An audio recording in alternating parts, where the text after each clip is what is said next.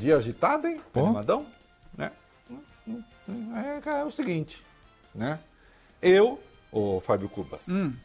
que passo as noites insones à procura da notícia para o nosso querido ouvinte, né? E preparava já para me recolher. Sim. E aí vem lá, pá! Fabrício Queiroz, preso, chequei, né?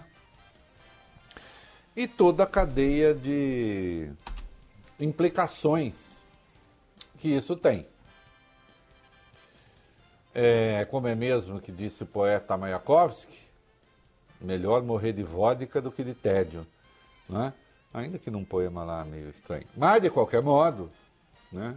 Uma coisa é certa, de tédio não se morre no Brasil. E espero que as pessoas não morram nem de vodka também. Né? Não, não se toma tanta vodka aqui.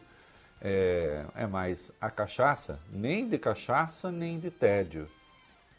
O negócio é enfrentar a realidade né? com coragem.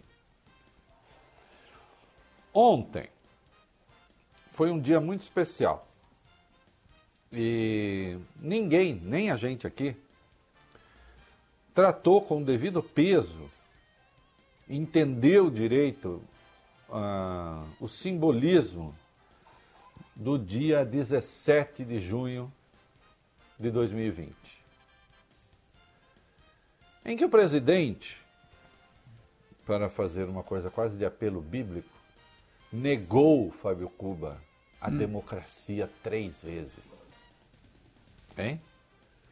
Então ele, de manhã, à saída do Palácio da Alvorada, anunciou que algo está para acontecer, eles estão abusando, a hora está chegando. Tchan, tchan, tchan, tchan. Hora de quê? Eles quem? Oh, eles. O Supremo Tribunal Federal, o Tribunal Superior Eleitoral, a Justiça aqueles que querem impedir o Brasil de aderir aos verdadeiros valores conservadores, que, segundo o presidente, estão sendo esmagados. Já desmontamos esta bobagem ontem aqui, como vocês se lembram. Né?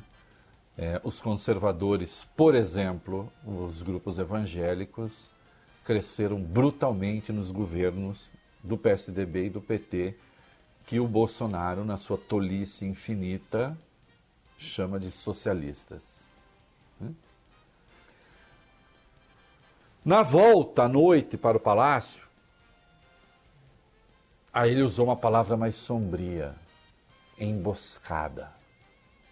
Disse, de novo, eles, eles estão vindo, eles estão vindo. Falando dos juízes, falando do poder judiciário, que é como uma emboscada.